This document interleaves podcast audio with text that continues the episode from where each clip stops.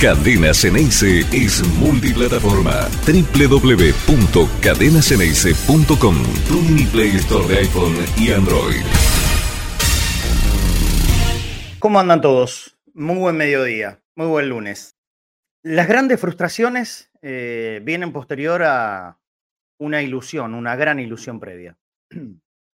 Por eso hoy estamos frustrados. Bueno, voy a hablar en primera persona, ¿sí? No me voy a, a meter en el sentimiento de cada uno de ustedes. Supongo acá hay mayoría de hinchas de Boca y otros que no son de Boca que vendrán a querer divertirse al respecto. Bienvenido todo el mundo, no hay problema. Yo le hablo a ustedes, a los hinchas de Boca, con el que seguramente podré compartir gran parte del sentimiento que tengo desde que terminó el partido allí en Brasil, en el Maracaná. Lo único bueno que me pasó este fin de semana fue que volví rápido a mi casa. A las cuatro y media de la mañana del domingo estaba llegando a Ezeiza y un ratito después a mi casa y pude dormir con, con mi mujer y, y compartir un rato con la familia. todavía me dura, todavía estoy triste, tengo ese sentimiento de decepción, de frustración, porque creí que era posible. La ilusión es, eh, es algo que, que no necesita de muchos argumentos. La, ilusión es algo que se, genera, que se autogenera. Y los millones de hinchas de Boca nos autogeneramos esta ilusión. Esa ilusión estaba, tenía bases sólidas, tenía, tenía el puntal y después las columnas eh, que permitan sostener el gran edificio, la gran estructura de la ilusión. Probablemente no. O mejor dicho, seguramente que no. Pero la ilusión no necesita de que venga un arquitecto o un ingeniero con planos a decirte, tenés que hacer esto, esto.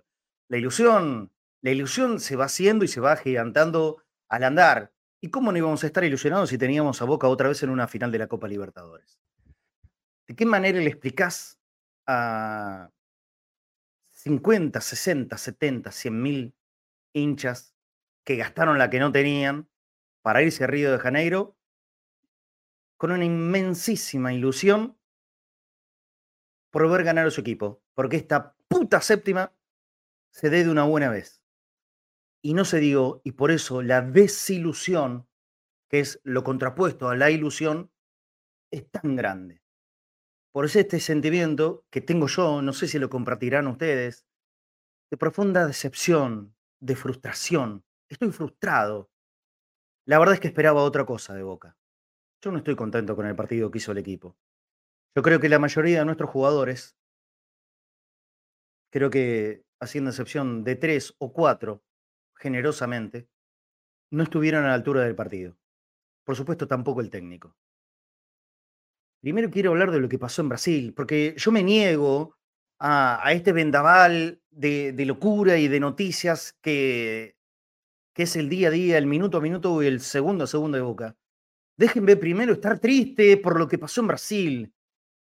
Y ahora vamos a hablar de por qué Almirón.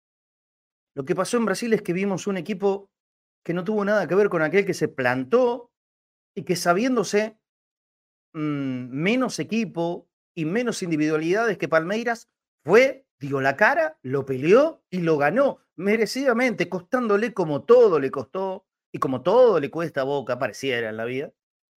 Pero pasó eso con Palmeiras. Entonces, a partir de ese momento, a partir de ese duelo, ida y vuelta con Palmeiras, donde este equipo, nuestro equipo, Boca, el Boca de Almirón, el Boca de Paul Fernández, el de Romero, el de Advíncula, el de Fabra, el de Figal en aquel momento, el de Rojo, el de Merentiel y el de Cavani también, se plantearon como, como hombres. En la arenga previa a, a la final, se conoció que Paul le decía a sus compañeros, serios, serios, serios, a partir de ahora y por 90 minutos, serios. Yo no digo y no creo que Boca no haya jugado un partido serio. Sí creo que la mayoría de ellos eh, se los comió la responsabilidad de lo que significa hoy por hoy jugar a una final con Boca. Se nos está haciendo muy difícil, demasiado. Nadie tiene las finales aseguradas. Nadie, absolutamente nadie. Pero Boca, mm, en buena parte de su historia, hasta hace algunos años, cada vez que llegaba a, una final, pareciera que imponía un respeto diferente. Y sigue respetándolo en el rival, ¿eh? Yo no creo en absoluto que Flamengo, eh, Flamengo, perdón, me equivoqué permanentemente, que Fluminense eh, lo haya subestimado o, creído en algún momento que le iba a ser fácil la final contra Boca. De hecho, no le fue. Porque si, si Boca salió, para mí, con excesivo temor a jugar el partido en el primer tiempo, ellos también lo tuvieron y ellos lo respetaron a Boca. A un Boca que no dio las respuestas que por lo menos yo esperaba. El primer tiempo fue malo. El segundo tiempo fue mejor. Pero claro, ya estaba la obligación del resultado adverso si vos perdiendo no cambias la cara, bueno, ya sería muchísimo más grave todavía. Boca le regaló demasiado el protagonismo en, los primeros 20 o 25 minutos de partido. Innecesariamente. Innecesariamente. ¿Por qué? Y porque Fluminense mostró, otro más o menos lo mismo que ya sabíamos. No vimos algo nuevo del equipo de Dinis. En absoluto. Virtudes y errores conocidas un equipo endeble en defensa, que arriesga por demás, que se juega por demás, que ahí lo tenés que aprovechar y que de mitad de cancha para adelante tiene jugadores que son muy buenos, muy buenos, que son capaces de poder pintarte la cara. Bueno, no le pintaron la cara a Boca, pero sí no le, no le perdonaron una oportunidad. No le perdonaron una. Tuvieron dos, facturaron dos. Y anda a llorar a la iglesia. Yo no voy a discutir los merecimientos del Fluminense campeón. Creo que es un correcto, justo y merecido campeón. Fue más que Boca en la final. ¿Y por qué Boca no fue más que Fluminense? Yo creo, y desde ahí parte mi gran decepción, porque no se animó. Porque tenía argumentos como para poder hacerlo. Repito, el más cercano era la serie de ida y de vuelta contra Palmeiras ahí Boca mostró que podía, como por lo, menos pelearle, plantarse, ¿eh? Y yo creo y estoy seguro de eso, Palmeiras era mejor rival que Fluminense. Y Boca lo eliminó con justicia. Por eso me duele la final perdida. Me duele mucho. Porque era un partido ganable. Porque era una final ganable, respetando y entendiendo, repito, que Fluminense fue mejor que Boca. Pero era ganable. Y no se animó. ¿No se animó Almirón? ¿No se animaron los jugadores? No se animó ninguno, tal vez. Salieron a jugar un partido donde no daba la sensación que estaban defendiendo la camiseta de Boca, la camiseta de esos 35 mil tipos que los estaban respaldando en el Maracaná y porque dejaron como a 4 mil afuera, si no eran 40, y los otros miles que estaban en las afueras del Maracaná, en las playas de Río de Janeiro, distribuidos por todos lados, y los millones en el mundo, no salieron como pretendíamos que salgan. Pueden ser malos partidos, sí. Por supuesto, hay que nombrarlo, se lo merece. Advíncula, Pigal. Yo lo pongo también a X Fernández, que creo que con buenas y con malas, con errores y con, y con aciertos, nunca dejó de arriesgar. No le quedó grande la final.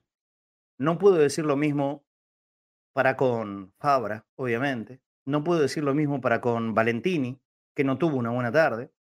No puedo decir lo mismo para el Colo Barco. No puedo decir lo mismo tampoco con Menetiel. Y muchísimo menos puedo decirlo con Cavani. Uy, qué decepción, uruguayo. No sabes. No puedo dormir todavía pensando cómo un goleador de tu talla, de tu estirpe, por más que tengas 35 años, por más que no te hayas adaptado al fútbol argentino, sudamericano, como hoy escuché por ahí, me parece que son todos argumentos no válidos para la ocasión. A Cavani el Colo Barco, en lo mejor que hizo eh, el Colito en el partido, le dio un pase gol. Era solamente cuestión de perfilar y quedar a mano a mano y definir como puedas, de derecha, de zurda, tratando de gambetear al arquero, por arriba, por abajo. Era definir. Y después está en, en la virtud de la definición, que sea gol o no. Pero encarar para el frente. Boca Cavani lo trajo como la respuesta goleadora que el equipo no tenía porque eh, el Benedetto de este año, evidentemente, no es ni de cerca el Benedetto que supimos conocer. Entonces Cavani tenía que dar la respuesta.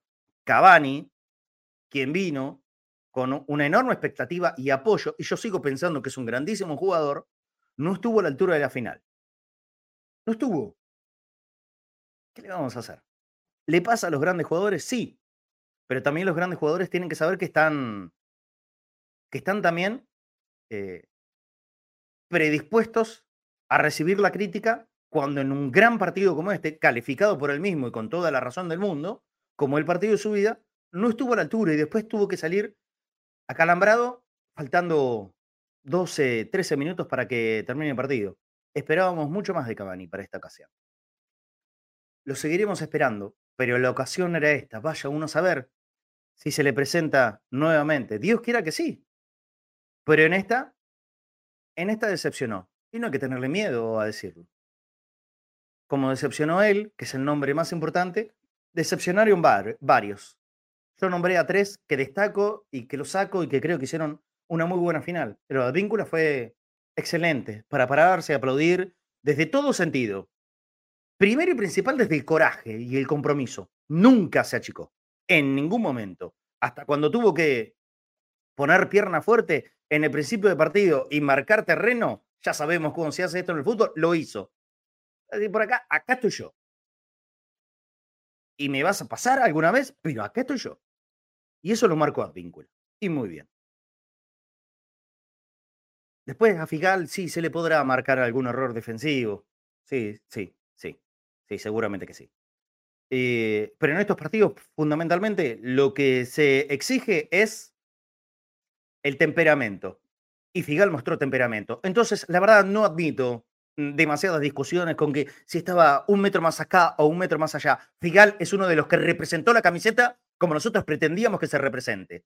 Por eso es tan inexplicable y hasta casi una falta de respeto, futbolero, pero falta de respeto al fin, lo que hizo Jorge Alminón, hoy ya ex de T de Boca, con Figal faltando cuatro minutos para que termine esto. Creo que ni el propio técnico va a poder explicarlo racionalmente el porqué de ese cambio. No sé si le preguntaron o no en la conferencia de prensa, les digo la absoluta verdad. Terminó el partido como pude, cerré la transmisión, cerré la computadora y me fui del Maracana. No me importó más nada. No quería escuchar a Mirón, no quería escuchar ningún juego, no quería irme. Quería irme, quería teletransportarme y estar en la cama de mi casa. Gracias a Dios no tardé tanto tiempo. Hay muchos hinchas de boca que todavía están allá en Río de Janeiro. Seguramente ahora más tranquilos, no teniendo que aguantarse la agresión, la persecución, los palos, los gases, los tiros de hinchas brasileños del pueblo común de Río de Janeiro y de la policía por sobre todas las cosas. Pobres los hinchas de boca, ¿no? Épico, pero épico de verdad lo que hicieron los miles de hinchas de boca que fueron a acompañar al equipo a Río de Janeiro.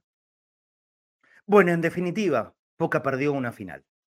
Una final que fue pareja. Una final que cuando tuvo el mejor momento, ellos encontraron una excelente jugada de contraataque y un fenómeno como C.C. Kennedy metió un golazo inalcanzable para Romero. La repetición de los goles la vi recién hoy. El primero, el primero le pasó cerca. Hay un gran movimiento ofensivo de, de amague. Voy por un lado y me aparezco por el otro libre de Germán Cano. Siempre ante la virtud o el gol ajeno hay algún error defensivo. Siempre, esto es así. Hasta los máximos golazos. El gol de Diego a los ingleses y tendrá algún error de la defensa de los, de, de los piratas. Sí, sí, sí, seguro que sí. Seguro que sí. Ahora, pero también está la virtud, ¿no? Y creo que es mucho de virtud de Cano. Ese primer gol, y tal vez donde hay que buscar las razones es en el sector izquierdo de Boca, donde ni el Colo Barco ni Fabra pudieron leer cómo venía la jugada de ese 1-2 que lo dejó solito a Cano para definir, definir casi en el punto del penal reproche va, reproche viene, no vamos a llegar a ningún puerto. El partido está perdido.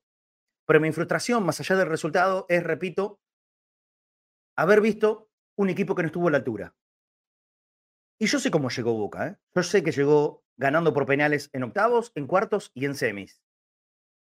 Pero yo soy uno de los principales defensores de el haberle encontrado el mérito a ese equipo que pasó en octavos, en cuartos y en semis a los distintos rivales de esta misma Copa Libertadores. Boca fue superior a todos ellos. Boca lo había merecido, no lo había logrado porque no supo hacerlo, Boca fue un equipo durante toda la Copa Libertadores y en realidad durante todo el ciclo Almirón con un tremendo déficit goleador. Hubo partidos que llegó poco, pero en la mayoría llegó mucho y no convirtió, y esto lo está sintiendo enormemente en los resultados. No es lo que pasó el otro día. Boca llegó poco y nada. Boca llegó poco y nada. Llegó la del gol, toda de advíncula, una jugada, salida desde, desde su ímpetu, desde las ganas de ir para adelante, que tuvo el peruano, había probado en una ocasión anterior y ahora entendió que debía centrarse. Por supuesto, también facilitado por la pasividad a la hora de marcar del Fluminense. Ellos marcaron mal, marcaron mal durante toda la Copa y también lo hicieron en la final. Y Boca no lo aprovechó. Creo que era esta la ocasión. Nos quedamos con ese sentimiento de, tristeza, de frustración, de decepción. Son todos eh, calificativos que van a lo mismo que van a lo mismo. El habernos quedado otra vez en la Copa Libertadores. Eso no es lo más grave de todo. Tarde o temprano esta puta séptima va a llegarle a Boca. Tarde o temprano. Tardará un año más, dos, tres, cinco, diez. La verdad, no lo sé cuánto. Pero tarde o temprano, la séptima a Boca le va a llegar. Seguramente va a llegar el día, el día que salgamos de la locura. Pero esto ya lo hablamos mucho antes. Me parece que hoy ni siquiera es el momento de hacerlo. Hoy estamos tristes. Hoy estamos decepcionados. Hoy nos quedamos otra vez en la puerta.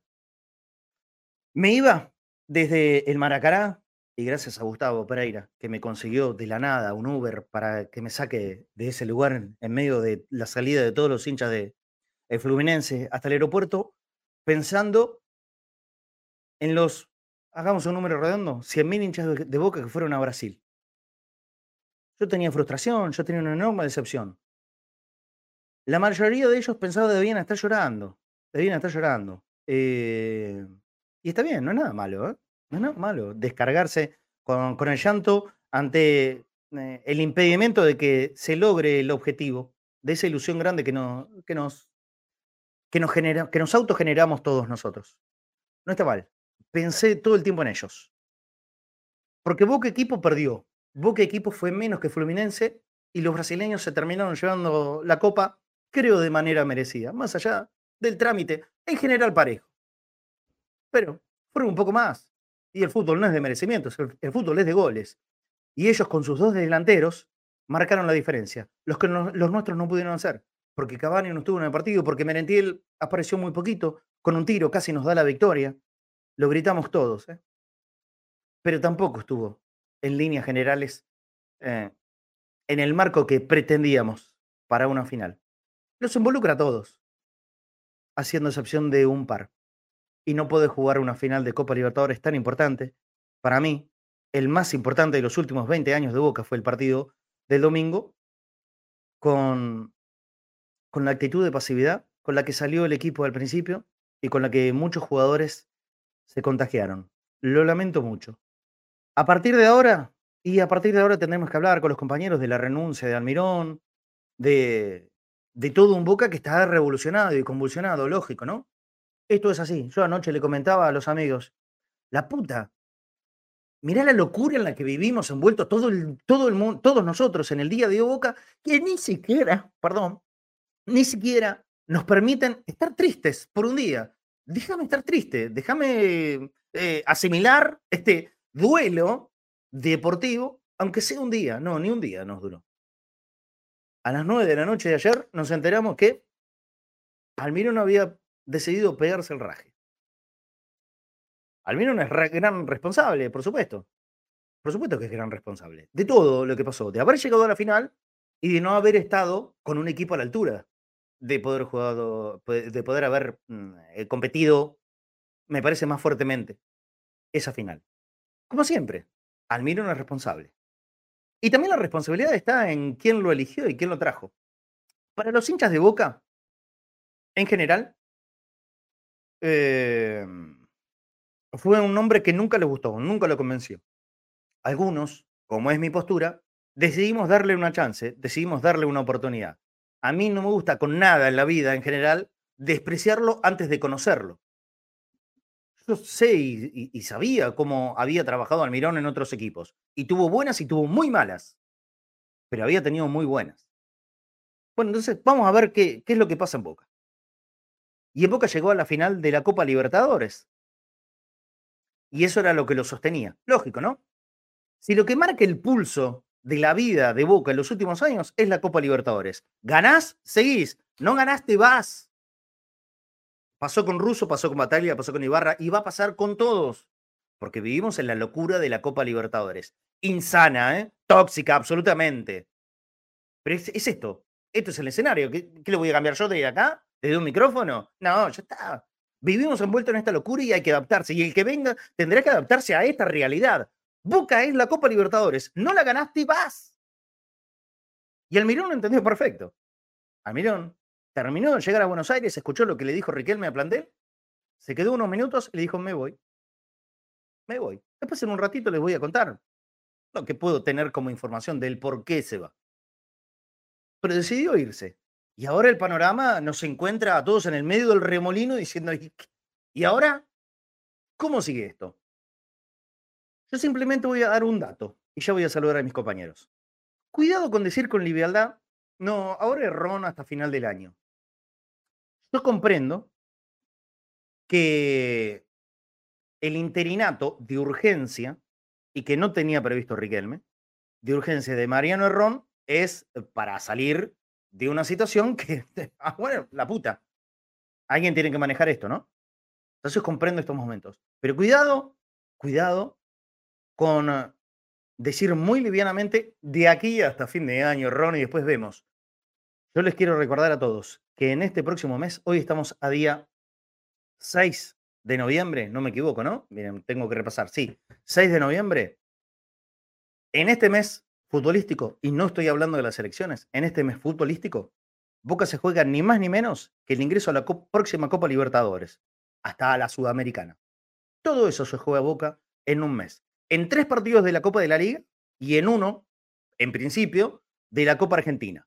No es tan sencillo manejar algo tan fundamentalísimo para la vida del club desde todos los sentidos que lo quieras abordar, ¿eh? desde el económico, del deportivo, desde el estado de ánimo, desde todo lo que significa clasificar o no a una Copa Libertadores. Boca es uno con Copa Libertadores y Boca es otro muy diferente sin Copa Libertadores. No es la muerte de nadie, pero es uno y es otro en este mes se juega eso. entiendo, entiendo todos los que dicen con, un, con una elección en menos de un mes no se puede elegir hoy un técnico. Ok, listo, te lo tomo. Simplemente te quiero recordar, en este próximo mes Boca se juega el año 2024. Y me parece que no es un detalle menor, por lo menos a entrar en el análisis. Ojalá Ron le vaya de mil maravillas y le gane 7 a 1 otra vez a San Lorenzo en el nuevo gasómetro. Ojalá Dios quiera será la cuarta vez consecutiva que juguemos contra ese equipo en el mismo lugar con un técnico interino o recién llegado. No son las condiciones adecuadas. Evidentemente, no son las condiciones adecuadas. Así llegamos a este día. Me fui de Buenos Aires el miércoles pasado con una ilusión gigante, como, como es la historia de nuestro club. Gigante, enorme, inmensa, inigualable, inigualable me vuelvo con una frustración casi del mismo tamaño.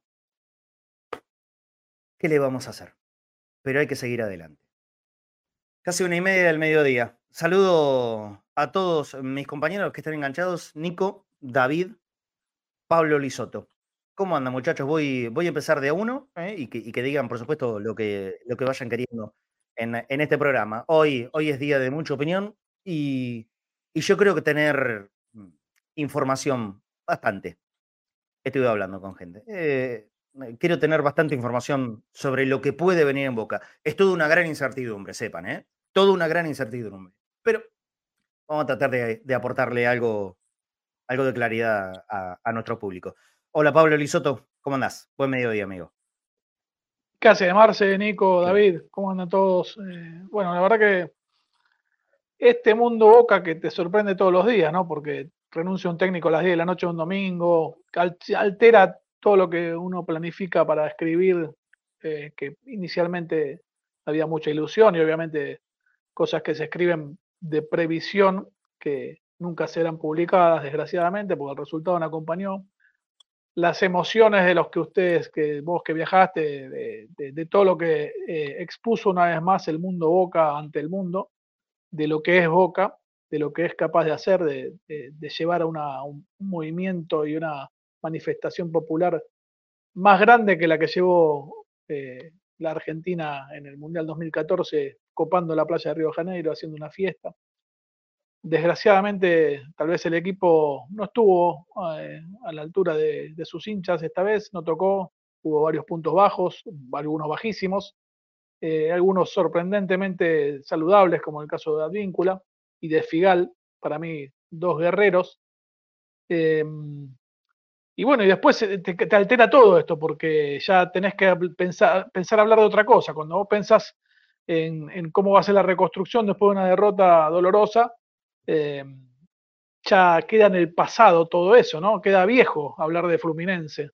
Eh, la realidad es esa, queda viejísimo. Es una locura eso, es una locura total. Pasó hace dos días nada más y queda viejísimo. Y, eh, el partido más importante Boca en 20 años, Pablo. Del partido más importante de Boca en 20 años, hoy parece haber quedado caduco. Delirio. Y, bueno, no, quiero ser extenso, pero después, si quiere, lo seguimos hablando. Pero la verdad que, que sí, es un escenario complicado donde los candidatos que puedan llegar a estar dando vueltas. Se nos, se nos trabó Pablo, ¿no? Sí, se trabó Pablo. Bueno, aprovecho. Sí, sigo la rueda para el otro lado. Hoy vamos al revés de las agujas del reloj. Listo, hay que cambiar, ¿no? Hay que cambiar un poco la onda. Así que lo saludo a David primero. ¿Qué haces, David? Buen mediodía. ¿Qué tal, Marce? ¿Qué tal, Nico? ¿Cómo están? Bien. Sí, escuchando, escuchándote atentamente lo que dijiste y parecería que en Boca no hay tiempo para, para duelo, ¿no? No hay, no, no, no hay tiempo para, para hacer un poco un duelo de lo que acaba de ser esta derrota, que ya hay que levantarse y mirar para adelante porque es importantísimo el partido con San Lorenzo, o sea, pasó a ser muy importante y sobre todo también lo que viene en Copa Argentina, ¿no? Porque, como decías vos en el arranque, eh, sería un panorama eh, muy difícil de enfrentar con un Boca fuera de la Copa en el, 2024. Eh, entonces, rápidamente este plantel va a tener que mostrar temperamento, levantarse, no, no, no, poder mirar para atrás. Eh, lo de Almirón bajándose a la vuelta de, la final, eh, también es, algo más que, que, me hace cuestionarlo, ¿no? que me hace que me hace pensar que nunca fue eh, la elección ideal como DT de Boca, porque me parece que ahora, faltando un mes para terminar el año, bueno, eh, no te podés bajar del barco y tenés que afrontar lo que viene. Hay que ver cómo estaba ese vestuario y ver qué pasó ahí eh, en Río cuando terminó el partido para que él haya tomado esa decisión, pero es un panorama complicado de cara a lo que viene y, teniendo en cuenta las elecciones que son el 2 de diciembre, ¿no? Todo un combo difícil de llevar para, cualquier plantel, para, y más en el mundo Boca, ¿no? Que sabemos lo que significa eh, haber quedado afuera una copa, tener en el horizonte las elecciones y estar eh, eh, con la incertidumbre de no saber si te clasificas o no para la copa del año que viene hay que, como dije al principio, el plantel tiene que mostrar hombría, tiene que, tiene que mirar para adelante y tienen que sacar adelante esto, muchachos, como sea. Tienen que clasificar para la Copa del año que viene y sacarlo adelante. Acá no hay tiempo para, para, mirar para atrás. Eh, evidentemente esto es así. Boca hoy marca este, este ritmo, ¿no? Marca este tiempo y, bueno, hay que, hay que surfear esta ola como sea. Hombría es lo que se exige en estos momentos y, siempre hablando, por supuesto, eh, en el marco de, lo deportivo. Esto es un equipo de fútbol y ya sabemos todos cuando se habla de hombría de qué, de, qué se trata y a qué se apunta. Eh, sí, por supuesto, es, es, el turno en que, en que todos los referentes y no tengan que dar la cara. El tema es cómo lo armás ahora. Ahora, ahora se le viene a San Lorenzo en dos días, dos días. Delirante, delirante. Cuatro días después de jugar una final de Copa Libertadores, Boca tiene que jugar con San Lorenzo, otra vez de visitante, otra vez en este marco de remierda. Antes es, otra final de, es, otra, es otra final de Libertadores, perdóname. Sí. Por la importancia que implica en, la necesidad de tener la clasificación a la próxima Copa, sí, es otra final. Es otra final. La va a jugar con rojo. Es que si no, es que si mm. no lo encara de esa manera el plantel, está equivocado. El plantel lo tiene que encarar como otra final. ¿Sabes por qué renunció Jorge Almirón? Voy a dar mi versión, ¿eh? Y ahora te saludo, Nico. Voy a dar mi versión. Lo que pude obtener como, como información al respecto de esto. Hay dos motivos fundamentales por los que renuncia Almirón. Uno, porque sabía que no seguía. Sea cual sea el resultado, él sabía que no seguía. A fin de año, Almirón se iba de boca. Sea cual sea el resultado de aquí a, que todo esto terminaba.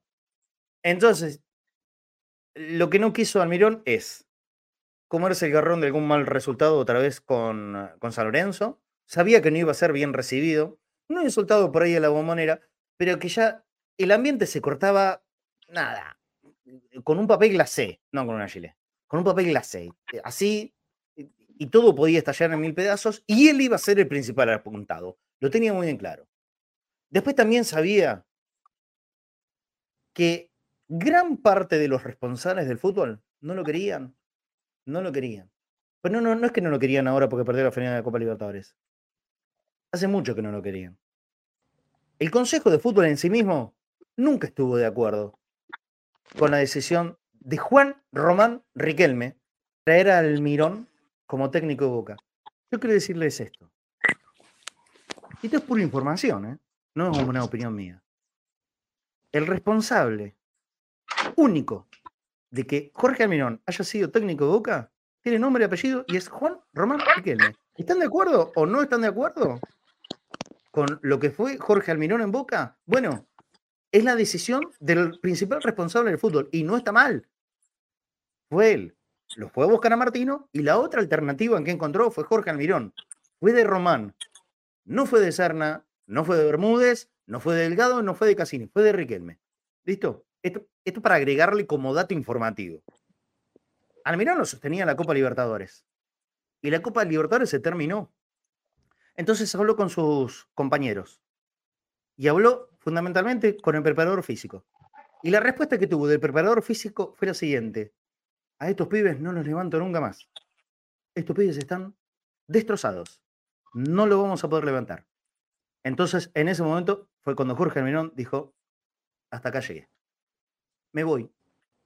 Esas son las dos razones fundamentales. Después, eh, si quieren escuchar y crear versiones de lo que pasó dentro del vestuario, donde no estuvo ninguno de los que la cuentan, hagan lo que quieran. Yo, de mi lado, les digo, en el vestuario, más allá de la puteada o el carajeo normal de haber perdido una final, después no pasó nada. Nadie se cagó a trompadas, nadie buscó cagar a trompadas a nadie. Crean lo que quieran, ¿eh? Yo estoy diciendo lo que tengo como información. En el vestuario no pasó nada más anormal que el haber perdido una final y el, la puta que lo parió y el mal humor que eso te genera. Nadie se cagó a trompadas con nadie. Después crean lo que quieran, ¿eh? Listo, yo digo lo mío. Hola Nico, ¿cómo andás? Buen mediodía. ¿Qué tal Marcelo? ¿Cómo va Pablo? Eh, David, todos los que están conectados al mediodía, por supuesto, en lo que es un lunes de reflexión después de la, de la tristeza. Eh, para aclarar, el preparador físico es Diego Alejandro Oces, es el preparador físico histórico que tiene Almirón y que llegó más tarde y es el que da esta información que está dando Marcelo. A mí me toca ser un poquito más analítico porque estaba más con los pies en la tierra que además de la ilusión. Y la frase que pone Juan José Becerra en su nota de eldiario.com.ar eh, es lo que para mí resume todo es Boca y la tristeza de perder lo que no se tuvo. Yo le agregaría nunca, pero es un poco fuerte. Mejor el no se tuvo. ¿Y qué es lo que no tuvo? Eh, no estuvo el equipo de la semi de la Libertadores.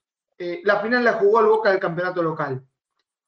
Y cuando yo decía en la previa, un poco en las editoriales, que Boca jugaba con lo opuesto y que el equipo futbolístico tenía que estar al menos un poquito a la altura de la ilusión que tenía el hincha de Boca, bueno, no pudo, no estuvo y desgraciadamente mm, eh, se dieron algunas cosas que siempre ocurrieron en el gesto terminó y se explica desde lo futbolístico por qué ya no es el técnico de Boca.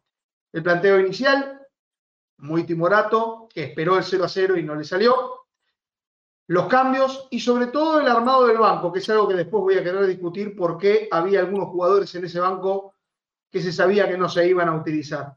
Y después jugadores que no estuvieron a la altura. Los delanteros de Fluminense convirtieron los goles por algo Cano, que fue goleador, y metió la misma cantidad de boca en la Libertadores es así, por algo Kennedy, que es un crack, con un montón de problemas que no nos valen nosotros, pero es un crack, con Keno que dio las dos asistencias, todos los jugadores importantes estuvieron ahí. Boca solo llegó con remates a distancia. De hecho, Advíncula, los cuatro goles que mete en Copa Libertadores son todos remates a distancia. Todos. Fluminense llegó por juego colectivo. Entonces, todos este tipo de cosas son importantes. Y la verdad que es una tristeza que la ilusión del hincha de Boca que estuvo estoico y fue Manada Río de Janeiro a acompañar a la camiseta, que fueron robados, que fueron golpeados, que fueron reprimidos, que recibieron balas de goma, que fueron estafados. Un montón de hinchas de boca fueron estafados al llegar al Maracaná y sobre todo volviendo dolidos. El equipo nunca pudo plasmar esa ilusión en fútbol. Y esa es la razón por la cual Fluminense, un equipo muy timorato, muy timorato en el sentido de el susto que tenía en el segundo tiempo de perder lo que venía consiguiendo futbolísticamente. Boca tuvo la oportunidad, no la aprovechó. Es cierto que Fluminense incluso le perdonó la vida en la última jugada, esa que se distrae la defensa de Boca y que pudo haber terminado el gol. Y después fue puro centro, fue la división y fue ese equipo del Boca del campeonato local que no queríamos ver en la Libertadores. Boca perdió porque no tuvo lo que tenía que tener en esa final. Tuvo lo que armó Armirón. Y esa es la razón por la cual ya no tenemos a Armirón como entrenador. Eh, Fabra Estema, desde el mismo momento que hizo la, la pavada que hizo, que le sirvió al equipo. No es menos lo que hizo Fabra, ¿eh? Lo que hizo Fabra fue muy grave. Sí, Pablo. No, una cosita que quería agregarte a lo que dijiste de los motivos de Almirón. Eh, yo creo que es un entrenador que apostó todo a la Libertadores y como bien decís, yo tengo esa misma información de que ella sabía que no seguía desde que terminó el partido y de alguna manera hasta termina siendo sensato su decisión de irse para ni cargarse una medalla, si Boca entra a la Libertadores del año que viene, de una copa que no va a dirigir, ni cargar la mochila de no clasificar a Boca a la Libertadores del año que viene, si le pasaba eso. Entonces, y el tipo da un paso al costado, ya está. Si lo que viene ya no, ya no tiene que vínculo eh, entre Almirón y Boca, ¿para qué formar parte de algo que ya se, se disolvió el mismo sábado a la noche? Sí, eh, lo que pasa es que es un escenario complicadísimo. Y quería agregar una cosita más porque desgraciadamente me tengo que, cortar rápido. Eh, los voy a seguir escuchando y si puedo vuelvo a, aportar. Em, hay una situación donde también hay que parar un poco la pelota, eh, porque si no es como que es toda una locura, y deportivamente Boca hoy está cerca de quedarse afuera de la Libertadores. Está claro eso, lo tenemos claro, y está cerca de jugar la Sudamericana, está cerca de no jugar nada. En 2014 eh, Boca no jugó nada, eh, perdón, jugó la Sudamericana, y en 2017 no jugó nada. Y casualmente en el año 2017, con Guillermo Barros Esqueloto, creo que se vio uno de los mejores Boca de los últimos años. Eh, entonces, más allá del dolor deportivo y del dolor económico que le puede significar a Boca no jugar la Libertadores, a lo mejor es una manera de reconstruir un poco las cosas y empezar a valorar los procesos de trabajo que al fin del todo te dan resultados. Obviamente que es doloroso y ojalá que no suceda, pero que se entienda que esa posibilidad existe, porque si no es como que todo es una locura y todo es una vorágine, y hay veces que, a, veces hay baños de realidad que, que permiten reconstruir las cosas y, tener éxito a futuro. Eh, sí, y, obviamente que si se presenta ese, escenario, Pablo, Boca, va a tener que jugar como jugó ese 2016 o 2017, ¿eh? que es a ganar los dos, los dos campeonatos, los dos que ganó Guillermo y lo ganó muy bien, y por momentos jugando realmente, creo que el mejor fútbol de todos los últimos largos años en Boca. Aquel 2016-17, el bicampeón de, Guillermo, eh, que había armado una estructura de buen equipo que le permitió llegar a la final muy merecidamente del 2018. ¿eh? Ese equipo de Guillermo se vino armando desde cuando no estaba en ninguna copa. Ahora, pero eh, pero cuidado, no es bueno entrar en ninguna copa, ¿eh? No, no, no. No, desde lo económico no, pero no quiero que se entrometa en un fracaso deportivo, eh, que no se entrometa en un fracaso deportivo lo que suceda o no en los comicios, ¿me entendés? Porque en 2014 y en 2017 otra era la dirigencia y Boca no jugó la Libertadores y no pasó nada. Y en 2015 ah. Angelici fue reelegido sin haber jugado la Copa 2014 y después el Gas Pimienta. Entonces, quiero que se corra de lado lo político, porque si no va a ser un mes de mierda de acá dentro de un mes, y se analice lo deportivo. ¿Sí? Sí. Eso nada más. Que no cuenten con nosotros, Pablo, eh, con nada acá de, de Cadena Ceneice, el, el, que quiere hacer análisis futbolístico a partir de lo político. Por nosotros de eso no cuenten, ¿eh? No, pero es mejor dejarlo claro, eso nada más. Sí, sí, sí, está perfecto, Pablo. Bueno, en un ratito, si, si podés, por supuesto, eh, volvé a engancharte. Eh, quiero hacer una referencia a Fabra. Eh, yo veo la situación de Fabra cuando bajo del avión. Cuando bajo del avión, acá, acá en Ezeiza, en, en el celular veo la repetición de esa cachetada tonta, absurda, inexplicable. No lo entendía qué carajo había pasado. en el relato con Ángel, grité penal, penal, penal, por esa situación medio rara, ¿no? Que el jugador eh, de Fluminense va planeando en el área y se lleva puesta en la pelota con la mano.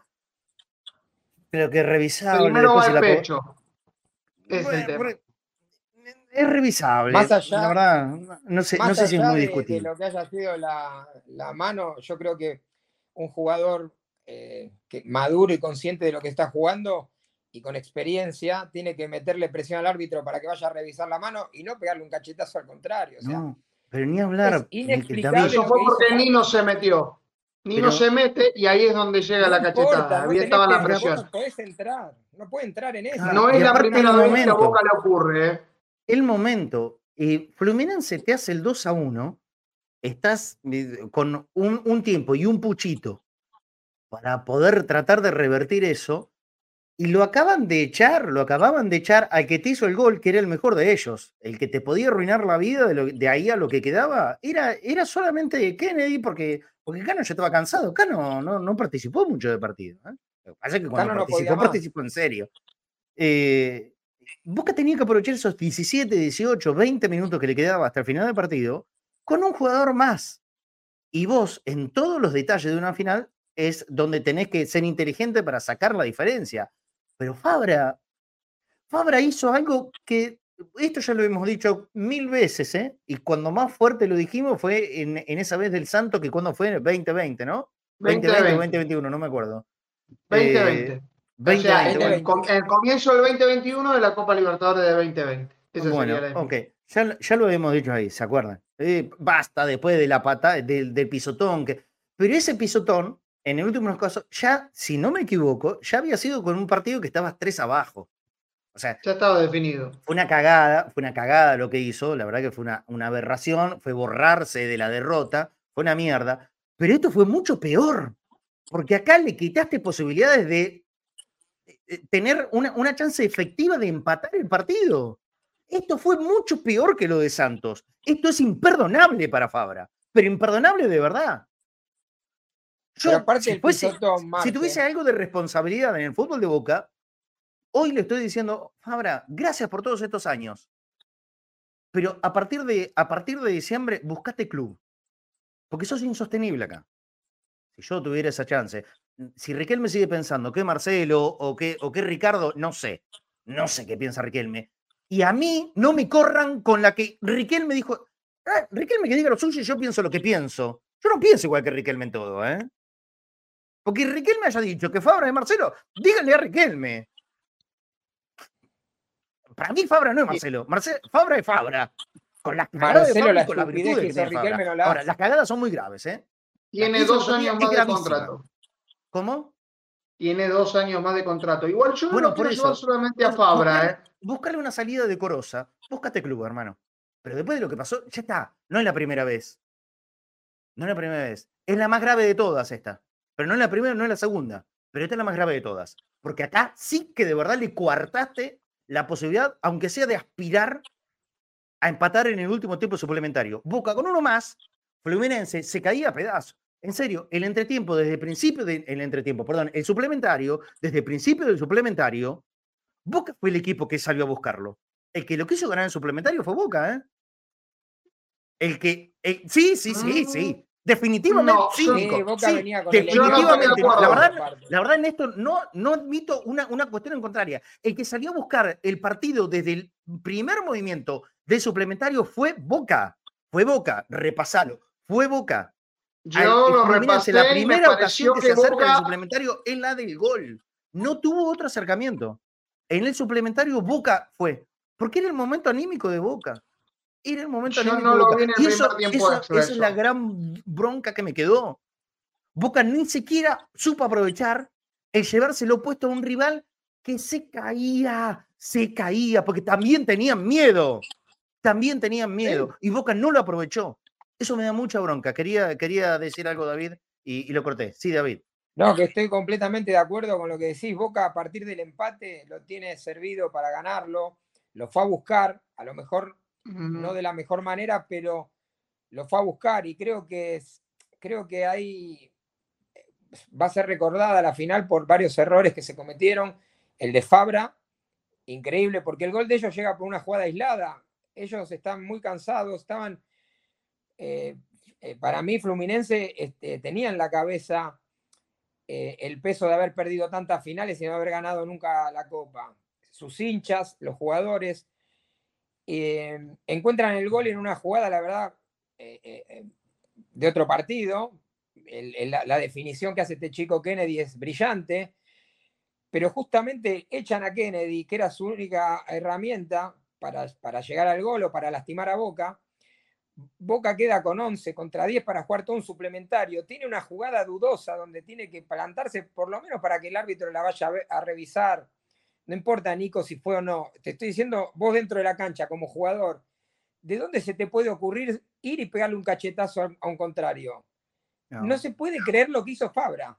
no se puede creer. Es, es inexplicable por donde lo veas. O sea, vos presionás al árbitro para que vaya a ver al bar, no importa, porque vos en la cancha no sabes si fue penal o no. Vos no tenés ahí la, la información, te- pero sí tenés una jugada dudosa a tu favor, donde el árbitro estaba marcándose el auricular y diciendo que estaba hablando con el bar. ¿Cómo le vas a ir a pegar un cachetazo al, al- al rival? Ah, o sea, yo no voy a impugnar todo lo que hizo Fabra en estos ocho años en Boca por esa jugada. Porque Fabra realmente tuvo muy buenas en Boca, pero también tuvo las muy malas, como decía Marcelo. Y esta, de esta no salís más, porque No. es muy mala la que hizo. Es muy mala.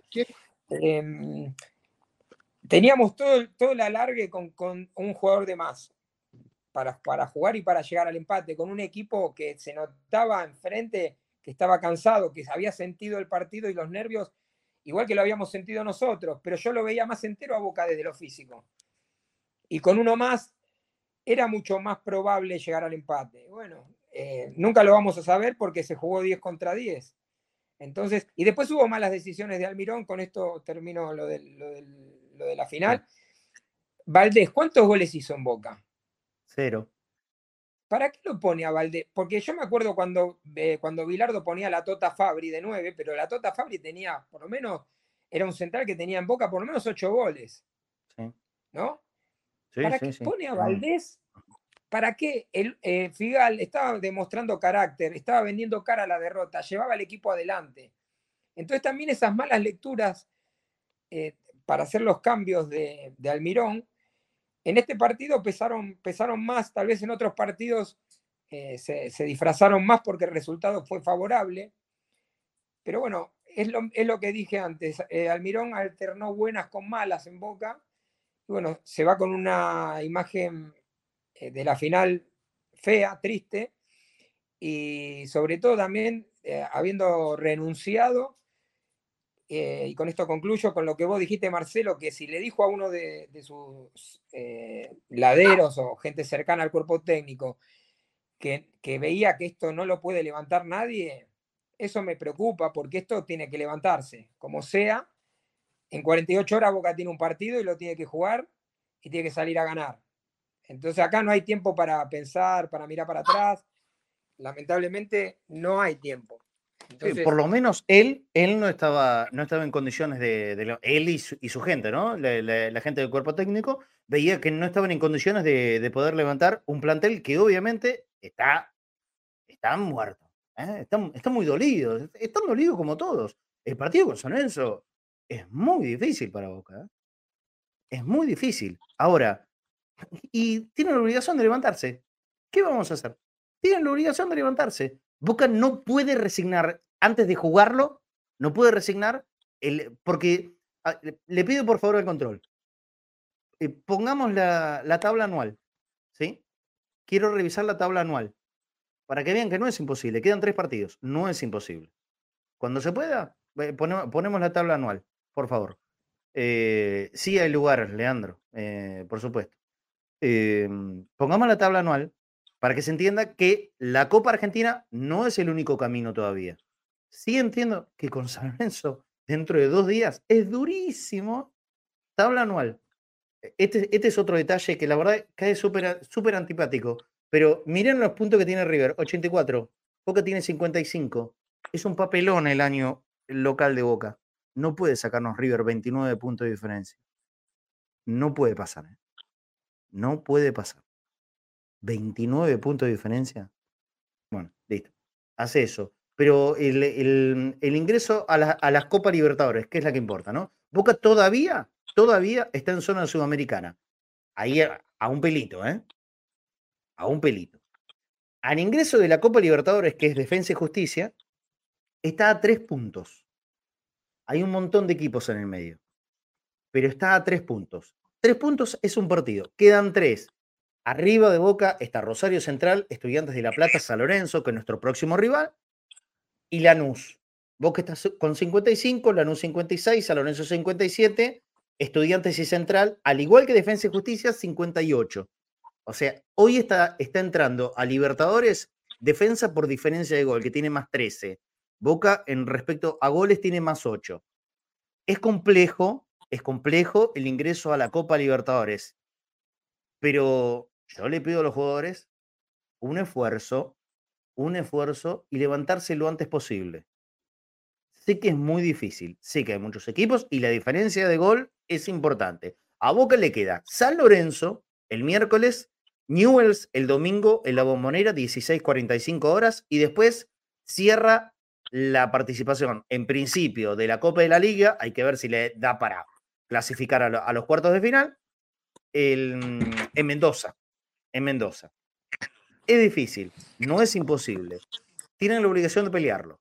Y por supuesto, tratar de centrar, porque todavía no hay fecha. Se estima que será la fecha fija, FIFA, pero no hay fecha concreta para el partido contra Estudiantes de La Plata. Ese es final también. O sea, vive jugando finales y los jugadores lo tienen que tener en claro.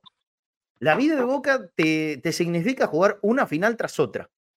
Esto es así. Pero el partido con San Lorenzo, miren que no es uno más. Es perdible súper, súper perdible, sobre todo por el contexto en donde estamos. Pero a mí no me, no me quieren acostumbrar tan livianamente a decir que ya perdimos antes de jugarlo. No, para, vamos a jugarlo y tratemos de jugarlo con hidalguía. Boca tiene que presentar un equipo con hidalguía. Nunca más puede pasar ver un Boca como el que vimos en las últimas versiones en la cancha de San Lorenzo, que fueron sendos papelones, las últimas dos, ¿eh? Cuando lo dirigió Ibarra, ni hablar, una cosa bochornosa, y la última vez fue la primera presentación de Almirón. Me encantaría volver a jugar con San Lorenzo alguna vez, primero en la bombonera y segundo en un marco normal. voy a empezar a negociar a que se juegue alguna vez en la bombonera, que no sea siempre en el mismo lugar. Alguna vez que nos toque jugar a nosotros como local. Y después, después en el marco normal, porque la última vez que jugamos en la bombonera, también jugamos en un marco de absolutísima anormalidad, teniendo a todos los profesionales encerrados en un hotel durante la pandemia. Estaría buenísimo que alguna vez nos toque San Lorenzo jugar un partido normal.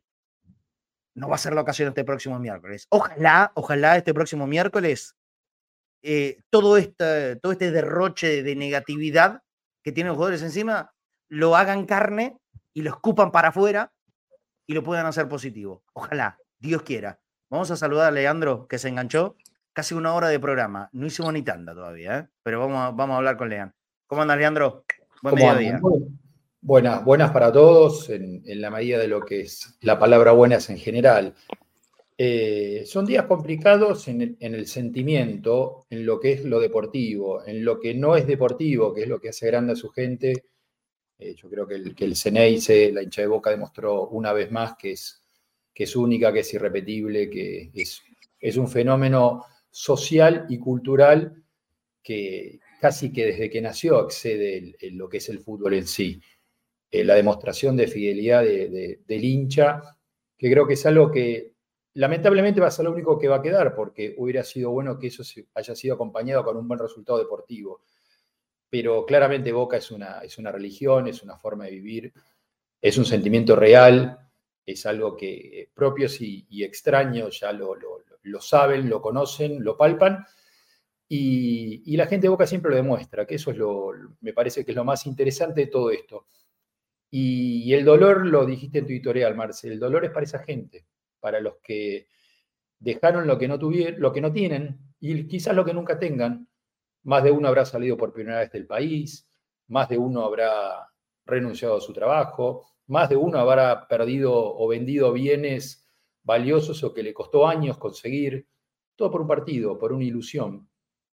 Y, ver eh, los 11 jugadores en el campo de juego que no estuvieron a la altura de toda esa gente que pudo ingresar, de toda esa gente que no pudo ingresar, y de todos aquellos que viajaron aún sin saber que no iban a ingresar, ni hablar de los cientos y, millones que estaban prendidos frente, al televisor, en mi caso, como algunos ya saben, en Barcelona, con, la gente del consulado y demás. Eh, es, eh, es una sensación ambigua de dolor por lo deportivo, pero la enorme satisfacción de ser eh, fiel a lo más lindo que, ha creado el ser humano, que es este movimiento social eh, llamado Boca Juniors. Ya, me parece que ya queda muy chico llamarlo club atlético.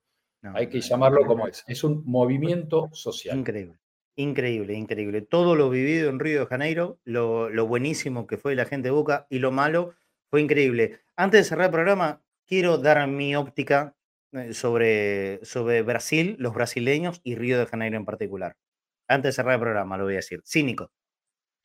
Bueno, se quedó un poquito atrás, pero tenía intención de decir, de discutir un poquito lo que, lo que ocurrió entre el final del partido y el primer tiempo extra. En concreto, eh, Merentiel tuvo la oportunidad de poner el 2 a 1, faltando dos minutos con un buen remate a distancia. Boca tuvo ese recurso.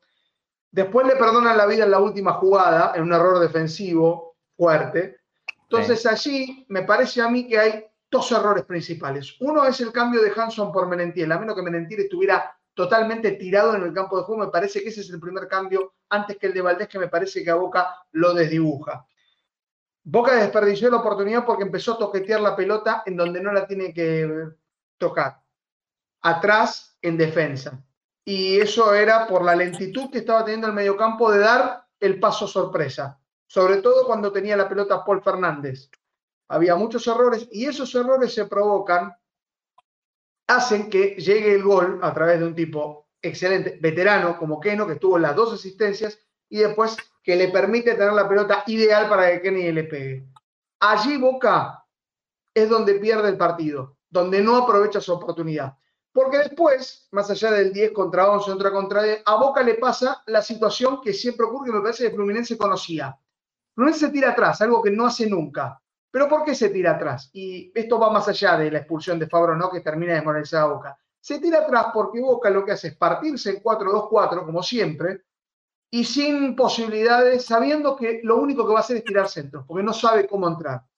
Eh, entonces yo no sé qué hubiera pasado en ese momento si ocurría que quedaba con a lo mejor tenía mayor oportunidad. Pero el hecho de que haber tenido la cantidad de refuerzos que se consiguieron para este partido y que vos hayas terminado con Romero al arco, Advíncula, Valentini y Sarachi en defensa, con Advíncula y Sarachi casi tirándose constantemente.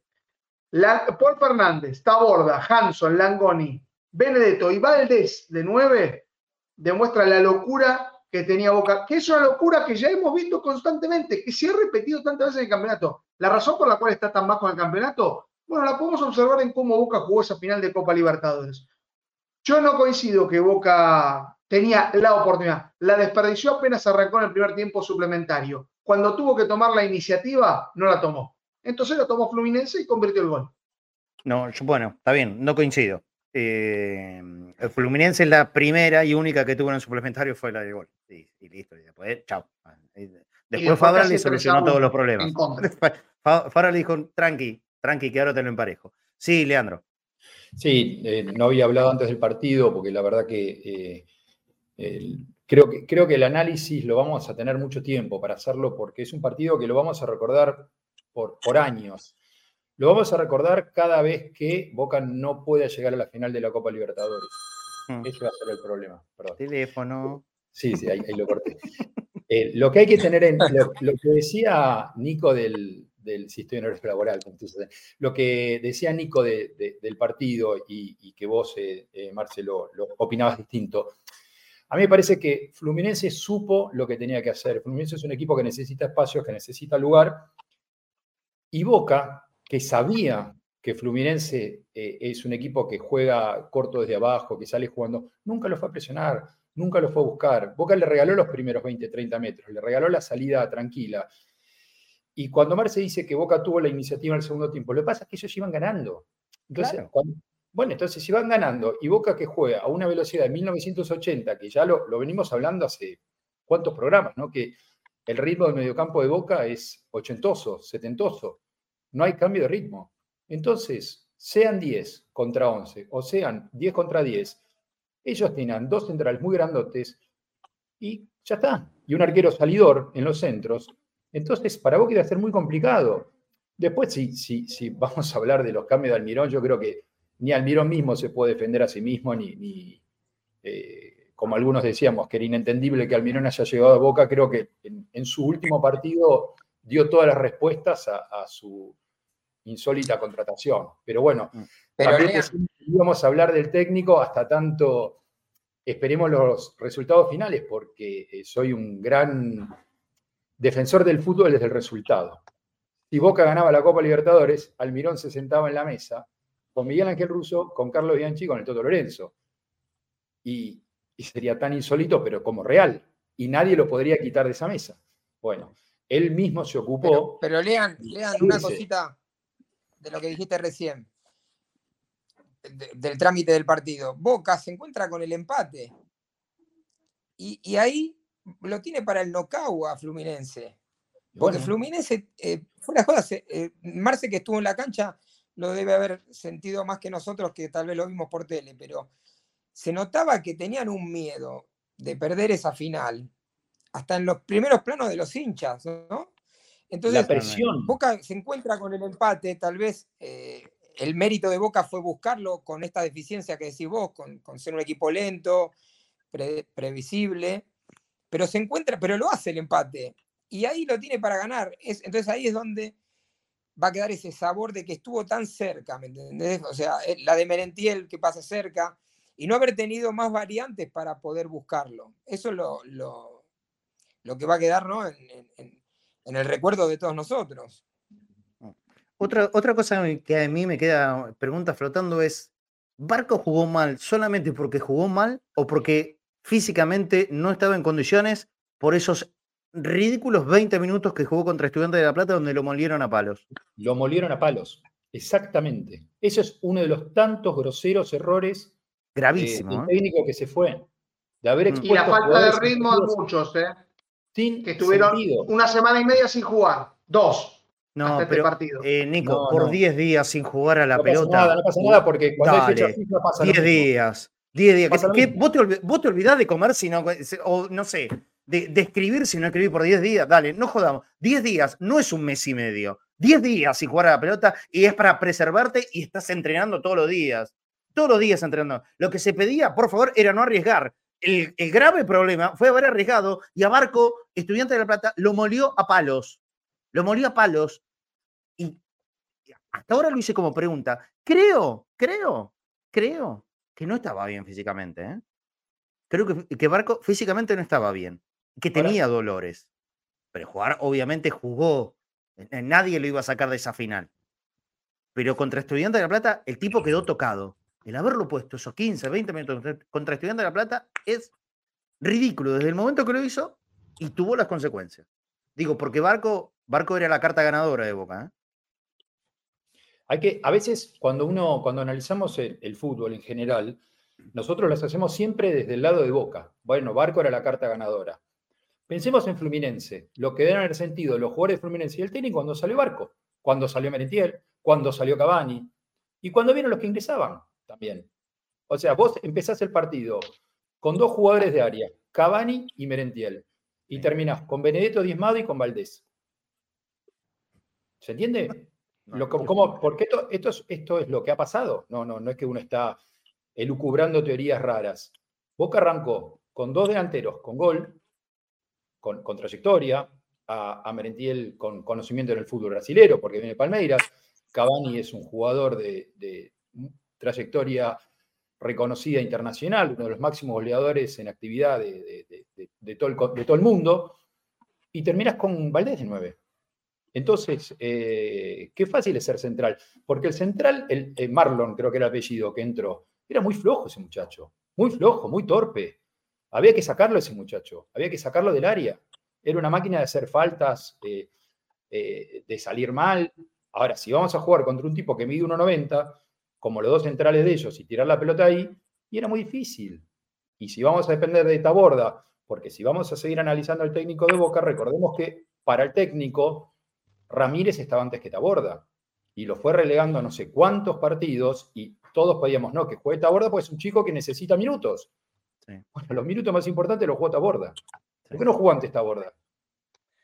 ¿Por qué no juega el campeonato local? El suplente de los suplentes de los suplentes. Termina siendo el que maneja las pelotas paradas en los 15 en los últimos 10 minutos del partido más importante de la vida. Sí, eso, esas son las imágenes que, que quedan y por eso yo creo que va a dar para mucho análisis esto.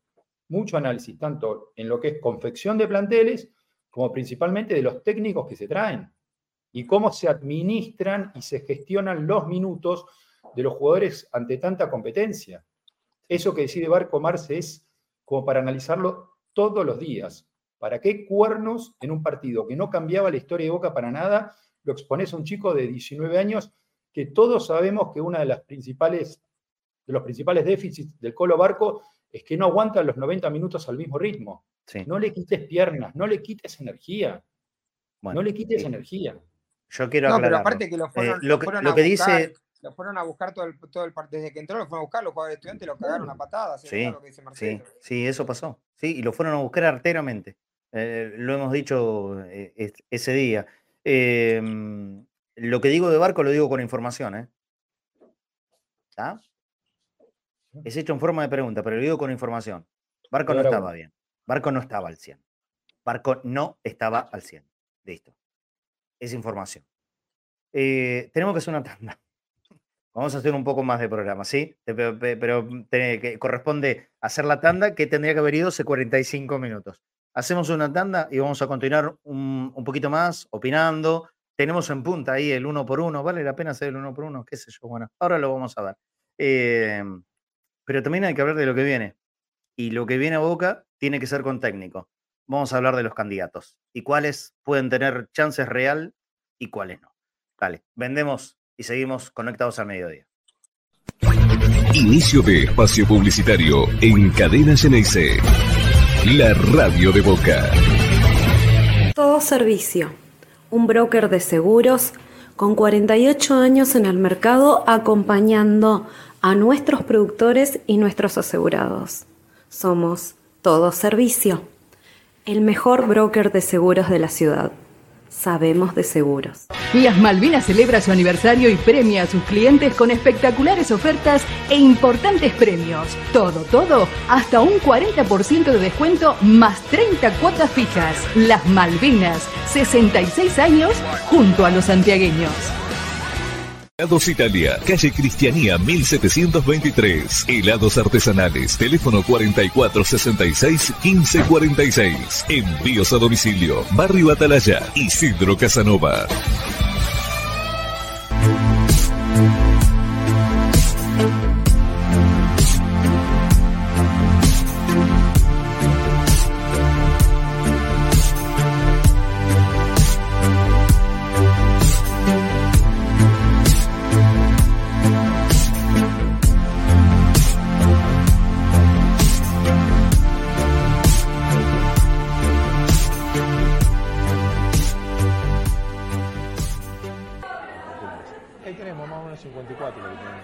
Todos sabemos que conseguir una entrada para ir a ver a Boca es una tortura. Entrás a Soy Socio, esperás un montón de tiempo y encima después un filtro te dice que no tenés lugar. Por eso estamos trabajando en una nueva plataforma que se llama Ahora los Socios. Te invito a que la conozcas, más simple, más clara, pero sobre todo más transparente.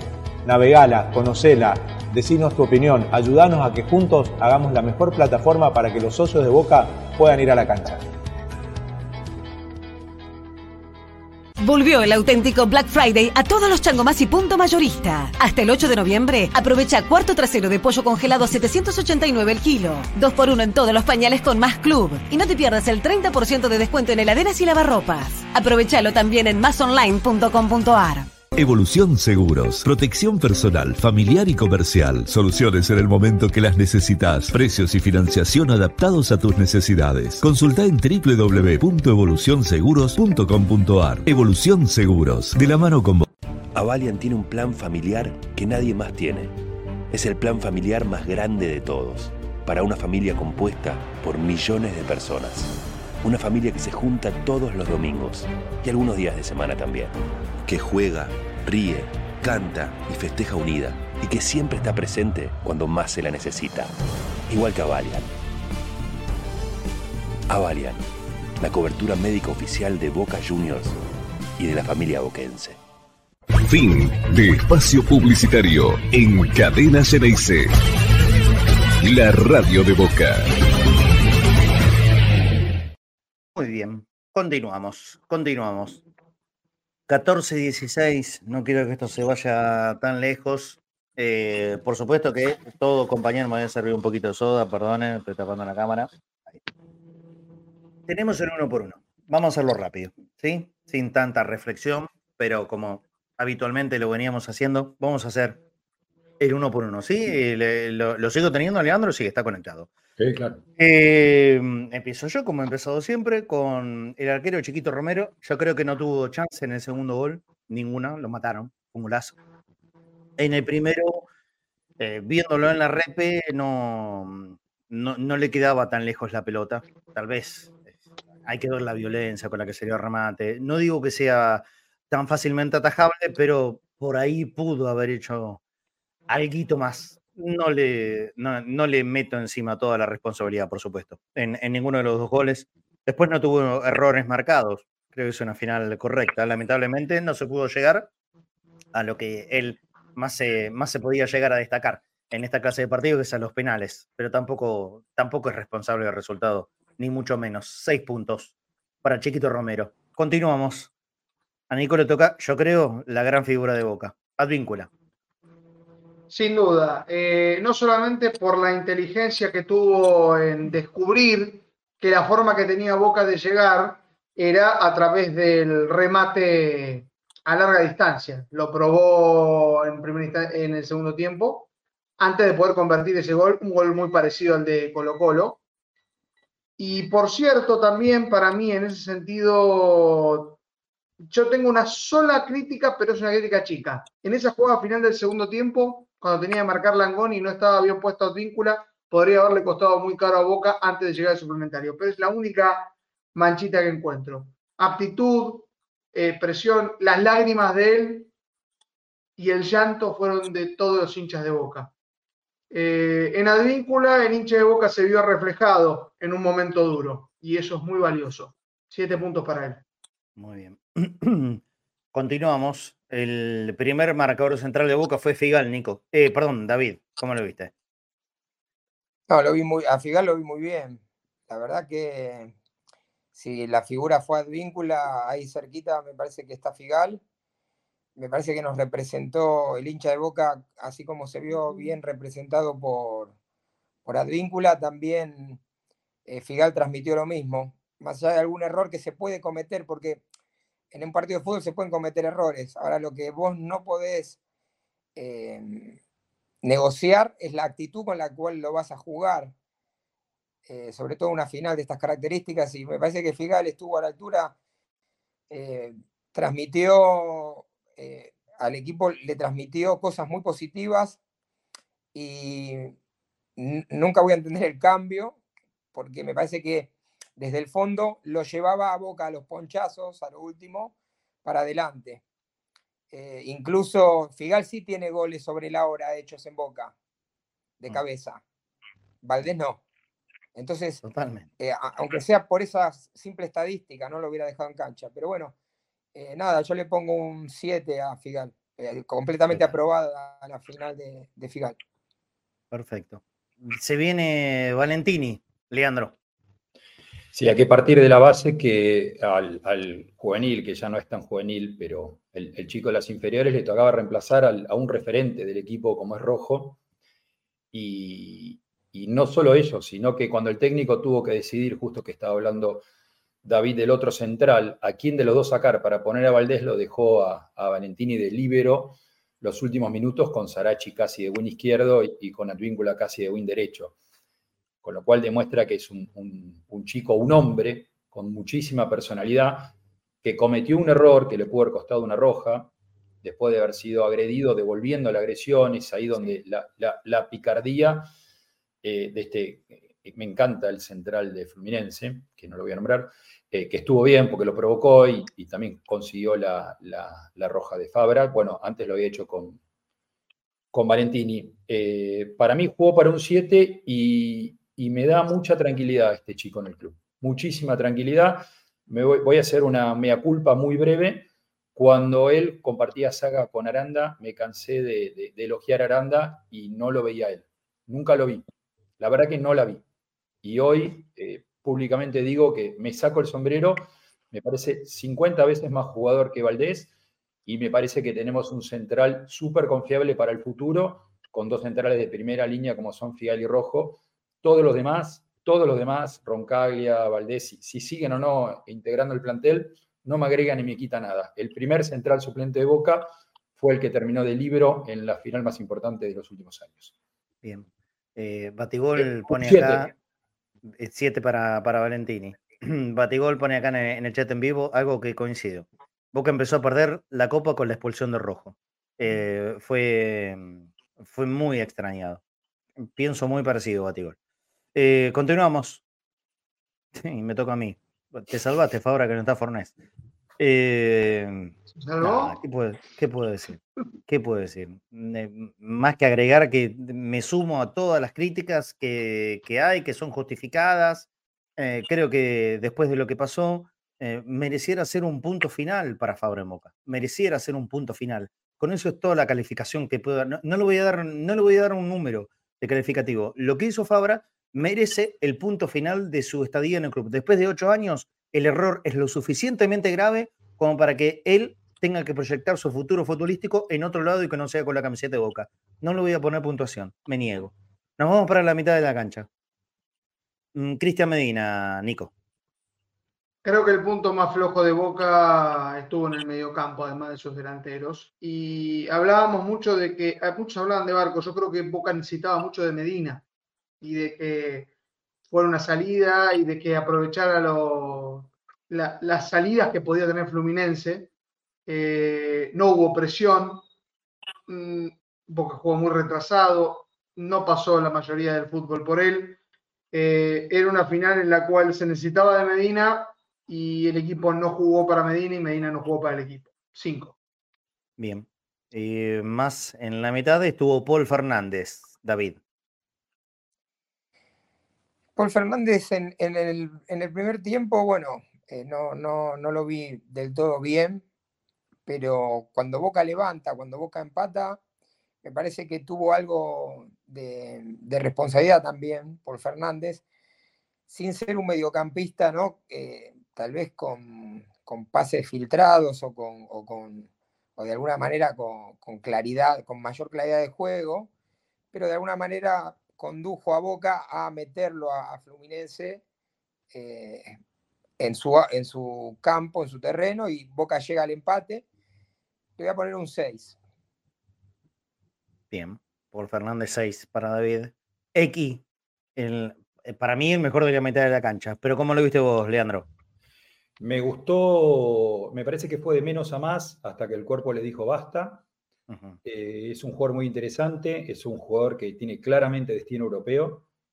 Eh, espero que lo cuidemos y espero que la dirigencia de Boca sea lo suficientemente, eh, esté lo suficientemente atenta que si Boca lo llega a vender como hizo con Varela, que está muy bien vendido, se piense en un reemplazante inmediato y de, rendimiento similar. Lamentablemente con Varela no, no, lo hemos podido reemplazar y a X, si se va, eh, va a haber que buscarle un jugador eh, tan bueno como él. Me, gustó su final, eh, vamos a ponerle un 6, porque lamentablemente el mediocampo de Boca, sobre todo por los costados, no tuvo un buen partido. Y eso repercute también en su rendimiento. se viene, ahora me toca a mí, el Colo Barco. Bueno, que justamente fue por los costados. No hizo un buen partido. su primera acción importante fue el pase gol a Cavani. Todavía preguntamos qué hizo Cavani. Pero esa fue la primera acción y diría que única importante del partido de El Colobarco. Después no tuvo trascendencia. Perdió, es uno de los responsables en el inicio del primer gol de Fluminense, porque lo corre a destiempo eh, y, quedaron eh, junto con Fabra y Cavani, que estaba un poquitito más atrás, eh, fuera, fuera de, la jugada que armaron ellos en, en ese 1-2 es responsable en esa parte, después no, no pudo tomar eh, protagonismo en ningún momento, no atacó, no defendió, no estuvo, no estuvo. Eh, miren, voy a leer mensaje del doctor Mingroni, que entiende bastante ¿no? de cuestiones médicas. Eh, y como yo les dije hace un ratito, con información diciéndoles que no estaba bien, el doctor Mingroni me mandó hace unos minutos lo siguiente, es muy posible que los, trauman, los traumas produzcan hematomas en el área gemelar con edema, lo que baja el rendimiento. Similar a una contractura. Tener en cuenta que un volante desgasta los gemelos, sí, claro. Es el área no protegida por las camillas. Él sale con esa molestia del partido. No duele en reposo, pero sí al exigir el músculo y con el paso de los minutos. Bueno, ¿para qué, no? ¿Para qué en ese partido con estudiantes cuando había decidido coherentemente poner todos suplentes? Justa, Barco. Bueno, listo. En definitiva, Barco no hizo una buena final. Creo que su calificación es de, cuatro puntos. Lástima que no se explotó el grandísimo pase gol que había dado. Pero eso es responsabilidad de Cavani y no del Colo Barco. Yo le voy a dar cuatro puntos para esta final para, para el Colo. Continuamos. Nos vamos para adelante justamente con Cavani. Nico. Bueno, aparte de lo que yo decía, a lo mejor que algunos jugadores requerían de ritmo, me refería a este delantero, a Cavani. Yo vi que estaba falto de ritmo, falto de confianza. Eh, no muy distinto a lo que veía en Valencia, en el sentido de que jugaba más para el equipo que como el goleador. Y en esa jugada, sin intentar defenderlo, sino tratando de entender la jugada, me parece que lo que creyó era que podía darle un pase hacia atrás a Merentiel para que le rematara desde atrás y Merentiel no, no, se esperó esa jugada, como nadie se esperaba esa jugada. Eh, no encaró, tenía el espacio para hacerlo y no remató. Creo que lo que habíamos observado, ya ahora no recuerdo el partido en el cual se perdió varios mano a mano, creo que un partido de Copa Argentina, ahora estoy tratando de recordar con quién. Si no fue con Talleres, fue, fue el anterior con Talleres porque se perdió esa cantidad de, jugadas que uno no podía creer que Boca había empatado ese partido. Eh, su figura y su delantero no apareció. Eh, y yo no sé si es porque falta de confianza, falta de ritmo o simplemente porque no vio el momento. Era el partido más importante de su carrera. No lo jugó como tal. Tres para él. Bien. El que queda de los titulares es Merentiel, David. ¿Cómo lo viste? Merentiel lo, vi bien, no, no tan bien como lo venía haciendo los últimos partidos. Me parece que hay una, hay una jugada en el primer tiempo que Boca sale rápido, que la conduce él, que lo tiene por la derecha a Cavani. Me parece que pedía pase para Cavani la jugada y tal vez ir a buscar al medio, definir y él le pega de afuera al arco un tiro que sale al centro, que la, que la ataja el arquero de Fluminense sin mayores complicaciones. Eh, me parece que era una jugada que hubiera podido cambiar un poco el trámite del partido si, él la manejaba de otra manera. Y después este, también tiene la del final del partido, que er, también decide por rematar al arco cuando tenía por la derecha también un compañero. Podía haber sido gol, se tuvo fe y tiró. Le voy a poner un 6 a, Merentiel, pero si hubiéramos tenido un Merentiel un poquito mejor, eh, también hubiéramos tenido más chance de ganar porque venía en un gran nivel y lo noté un poquito más bajo de lo que, de lo que venía haciéndolo en los otros partidos. Mm, mm, sí. Bueno, continuamos con, los suplentes que ingresaron. El primero fue Pipa Benedetto, después de, enojarse con, con, con, Almirón, porque justo cuando iba a entrar viene el gol de Boca, se putearon un poquito. Pero bueno. Eh, Benedetto, ¿cómo lo viste, Leandro? Estaba en perdón. Eh, no, no me gustó el Pipa. La verdad que era un partido que pudo haber sido consagratorio para él. Eh, ha hecho goles en finales, es hincha de boca. Era un partido que pudo haber estado a su medida, pero no, no, encajó en el equipo en ningún momento. Eh, pasó casi desapercibido. lo, lo, vi muy bajo, sin, sin confianza, desmotivado. Eh, me cuesta entenderlo al Pipa, con las condiciones, las capacidades que tiene es un jugador, es el mejor jugador, mejor delantero de Boca desde Palermo a la fecha. Y, este era un partido para él. de, yo sentí que cuando ingresó dije, bueno, listo, el Pipa no va del partido. Y la verdad que no. Parecía un jugador sin experiencia. Y es todo lo contrario. Le voy a dar un 4. Yo creo que el destino le está dando muchas oportunidades y él no está agarrando ninguna. Pero bueno. Eh, continuamos. ¿Qué me toca a mí ahora? Eh, Luquita Langoni no jugó, jugó un, tiempo largo y, no pudo entrar en el partido nunca. No pudo entrar en el partido nunca. Sin participación prácticamente. Sin participación. Cuatro puntos para Luca. Continuamos y, ya aceleramos en la, última parte del uno por uno. Hanson, Hanson. Nico. La, la, única razón por la cual entiendo que Hanson ingresó por Menentiel es que Menentiel estuviera directamente con dos tiros en la rodilla y no pudiera jugar. Eh, desapareció totalmente la posibilidad ofensiva de Boca. Teniendo un jugador más, teniendo 11 contra 11, 10 contra 11 contra 10, 10 contra 10, a Hanson nunca lo vi aparecer. Eh, eh, se, escondió en sectores para no recibir la pelota. Va, no, no quiero ser tan duro, pero no, no, no, fue parte de lo que necesitaba Boca en ese momento. cuatro para él. ¿Queda alguno más? Sí, ¿no? Sarachi, David. No, Sarachi lo, noté correcto cuando entró a jugar. Entró eh, cuando se hace expulsar Fabra, lo pone para, cubrir el lateral. Me parece que lo hizo de manera correcta, un 5, por el poco tiempo que jugó.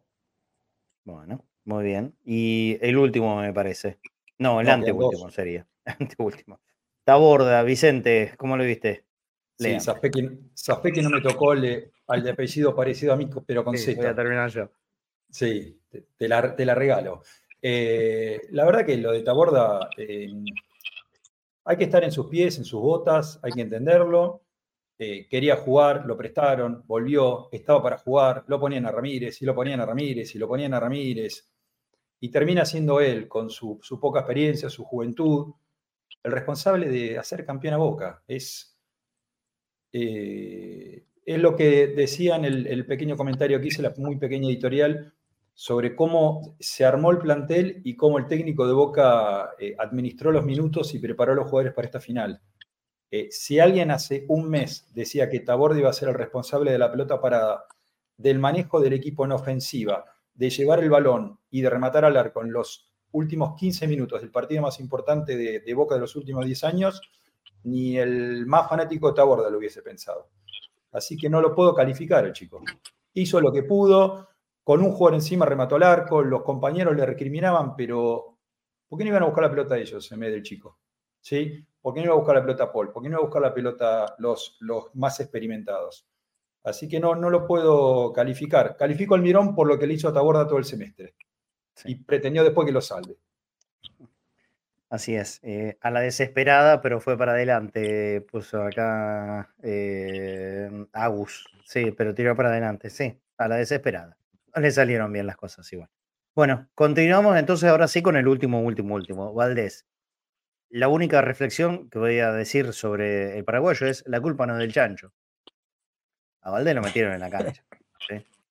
A Valdés lo metieron en la cancha. No, no, no le podemos endilgar responsabilidad alguna la metieron a jugar de 9 cuando no tiene. no, es que no tiene gol. Yo no creo que haya cabeceado una vez desde que está en boca. en ofensiva, recuerden, Messi cabeció una vez. Sí, cabeció una vez. Lo metieron para cabecear. Un tipo que no cabeció nunca.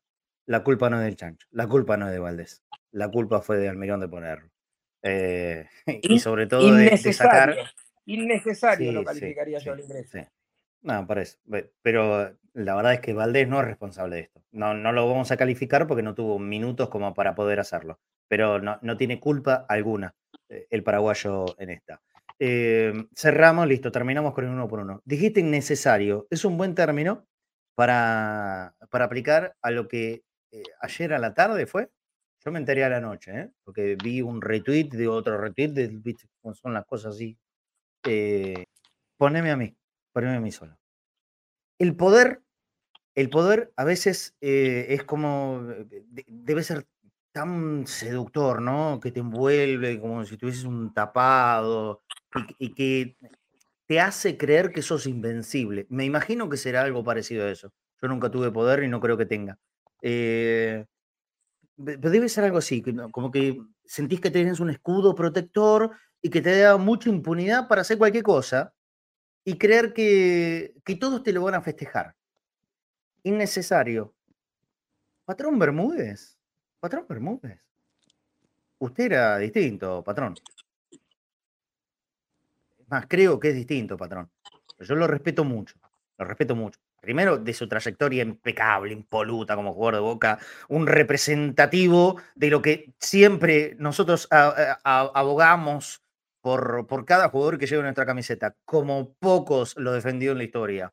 Campeón argentino, campeón de América, campeón del mundo. Patrón, mis respetos y me saco el sombrero con usted como jugador.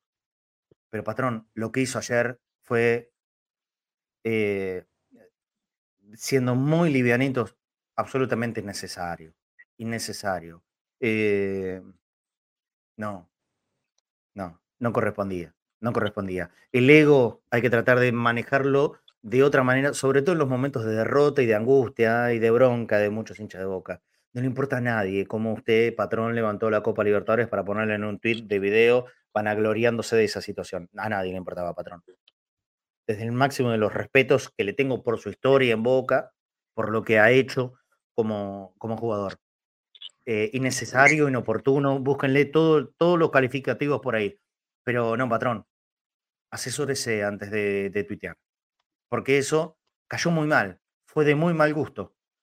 Creo, estoy seguro, que lo habrá hecho de forma eh, inocente, póngale ese calificativo seguro lo habrá hecho de forma inocente, no se dio cuenta. Tal vez porque hoy está en un lugar de poder y los lugares de, poderes, eh, de poder son peligrosos eh, de manejarlos, qué sé yo, pareciera a veces que, que la altura los abstrae y, y pierden el concepto de la realidad o de cómo lo vive la mayoría. La misma situación, la mayoría lo vive de una forma y los que tienen poder lo viven de otra, como si no eh, tuvieran esta empatía necesaria que yo creo que a todos los que manejan poder deben tener con, digamos, el llano del mundo.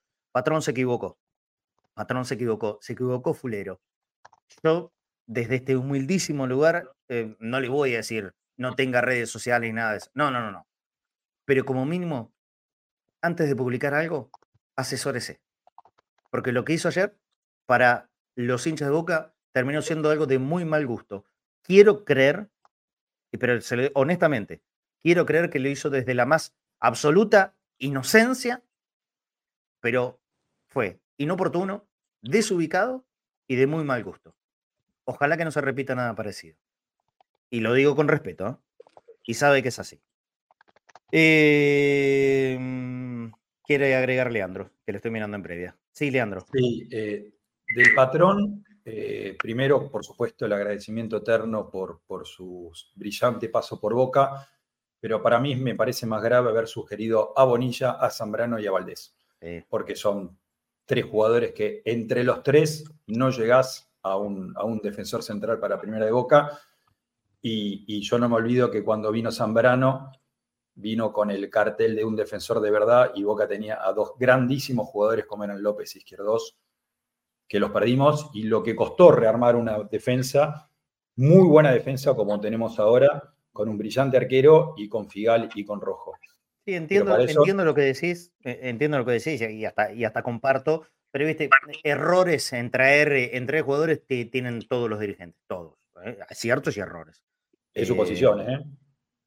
Valdés no ha demostrado virtudes defensivas. Sí, bueno, pero. Y, y Zambrano menos, ¿no? No necesariamente los grandes jugadores son, son grandes elegidores de, ah, de, jugadores, ¿viste?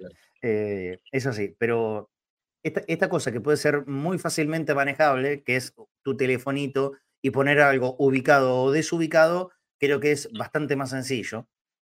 Y, y cuando son figuras, y alguien se los evidentemente alguien se las tiene que manejar, porque se mandó una chambonada al pedo. Se mandó una chambonada al pedo y son cosas ¿viste? que te van sumando. Cuando hay mal humor, cuando hay mal humor, si vos le agregás algo para que ese mal humor se, se multiplique, y bueno, evítatelo, macho. Es así. Cínico. Sí, yo quería llevar, porque muchos le van a caer a Fabra, y es con razón, pero a mí me parece que más allá de lo de Fabra, es un problema del plantel en general, de perder la chaveta en momentos decisivos, y no es la primera vez que ocurre, eh, porque Figal estaba muy acelerado también, y podría haber sido Figal, podría haber sido Fabra, creo que Nino detectó eso en jugadores de Boca, de que si se los pinchaba un poco podían saltar. Y esto ya es algo reiterativo. Ya pasó con el partido de Racing en 2022. En 2021 la cabeza, es cierto que había habido un robo escandaloso con respecto al bar con Atlético Mineiro, pero la gente de Boca perdió la cabeza y no se fijó en los penales, que los podrían haber clasificado. En la de Corinthians ese mismo problema de plantel le costó a Boca poder avanzar en una serie que podría haber avanzado como la de Corinthians. Eh, y la de 2020, la situación que ocurrió con Fabra nuevamente con Santos. Entonces, más allá de lo de Fabra, que me parece que es reiterado y que sí, eh, esto va a ser muy difícil de levantar, creo que también la mentalidad del plantel de perder la cabeza en momentos decisivos es algo que viene ocurriendo y no solamente con este técnico. Y es algo que Boca no pudo resolver. Boca no pudo resolver estar en el momento frío y calculador en el momento que tenía que estar lo clave. Y eso sí es un error imperdonable que me parece que se viene reiterando y que uno pensaba que a lo mejor se podía superar con un poco de experiencia. No lo ha hecho. Rojo no estuvo cuando tenía que estar. A Valentini lo podrían haber echado. Figal estaba a esto porque nadie cuenta esa parte, que además de la parte de, ímpetu, Figal estaba muy cerca de ser expulsado. Y la situación de Fabra. Son todos pequeños detalles que te marcan cuando un equipo está preparado para la gloria o no. Bien. Bueno, tenemos que cerrar el programa. ¿sí? Y yo me quiero guardar unos minutitos finales para hablar de mi experiencia en, en Brasil. Lean, te mando un abrazo grande. Bueno, un saludo para todos. Eh, eh, y bueno, mi primera experiencia en el Maracaná fue ganándole al Flamengo 2 a 0. ¿eh? Y, tuvimos suerte. Creo que fue la única que ganamos. Lástima que no pude estar en esta. lástima no, que no pude estar en esta. Y hablando del patrón, también me tocó verlo levantar la copa. Así que cuando uno habla del patrón, habla con los respetos y el agradecimiento eterno de lo que ha sido como jugador. que yo creo que el partido de Boca del 2000 con Palmeiras es el más importante de la historia de Boca y este pudo haber estado a la altura de, aquel. ¿sí? Eh, recordar siempre que Boca no es un club de fútbol, Boca es un movimiento cultural, social y en tercer lugar deportivo. Y lo ha demostrado otra vez más. Ser de Boca es un sentimiento, es una religión y el que es parte lo entiende y el que no es parte o que lo envidie o que aprenda. Un saludo para todos. Abrazo grande. Chao David. Eh, bueno, Marce, para terminar, creo que van a, van a pasar los años y esta final va a ser recordada como la vez que Boca invadió una ciudad, porque fue así, Boca invadió una ciudad con sus hinchas.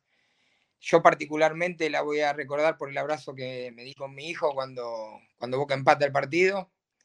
Eh, eso lo voy a tener siempre en el corazón. Bueno, no, no pudo haber sido, pero hay que seguir intentándolo. Este, Boca es muy grande, se tiene que levantar y tiene que clasificar para la Copa del año que viene. Un abrazo.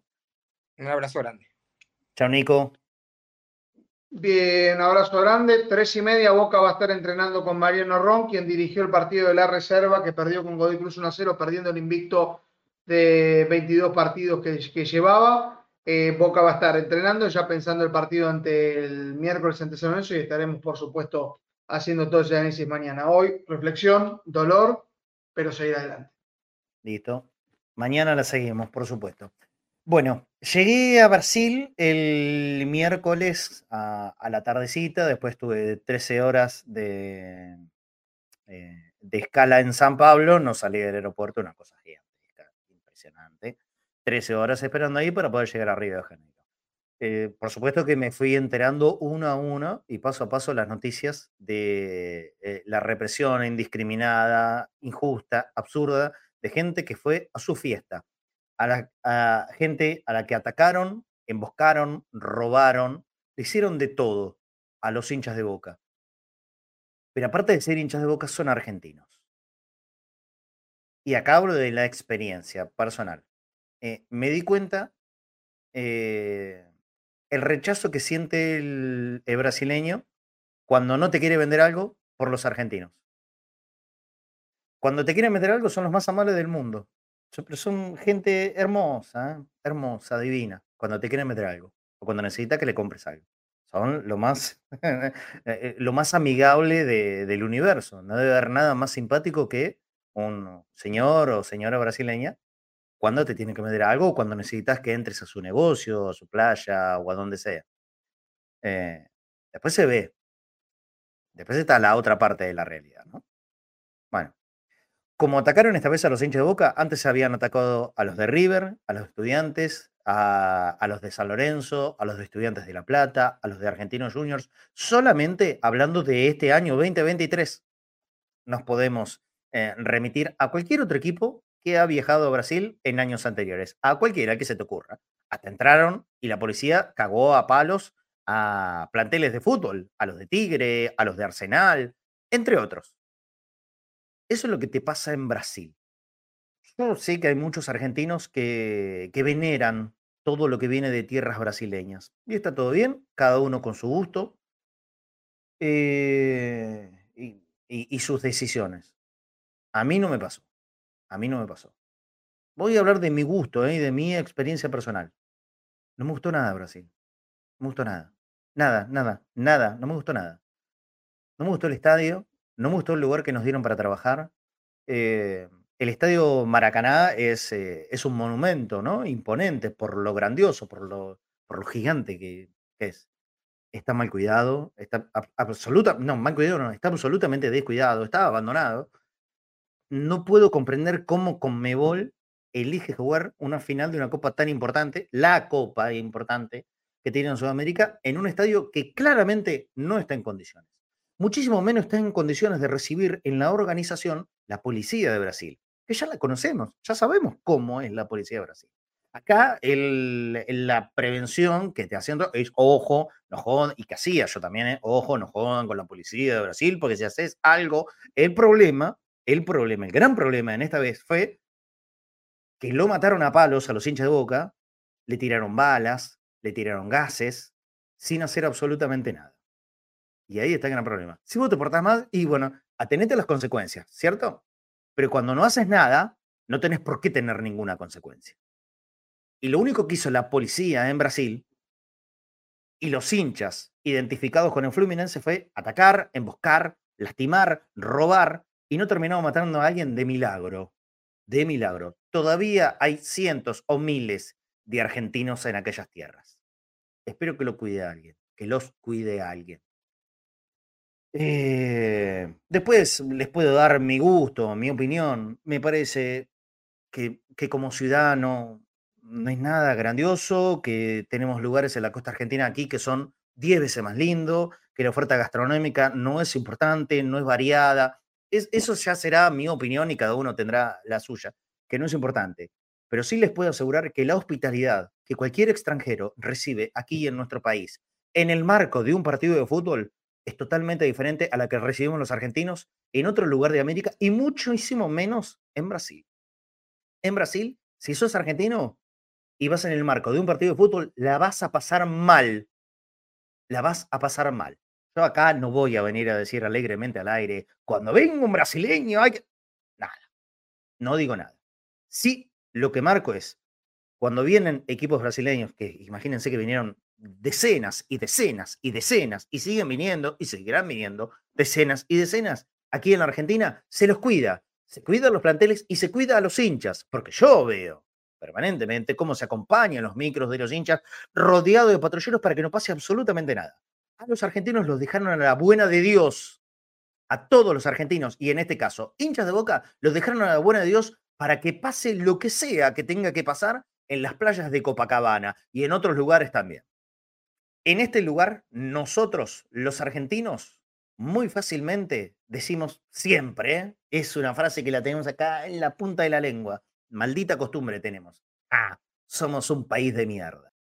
Ojalá algún día cambiemos esa opinión de nuestro país, porque simplemente hace falta salir un poquitito así de este país que muchos califican de mierda para darte cuenta que tan de mierda no somos. ¿eh? Tan de mierda no somos.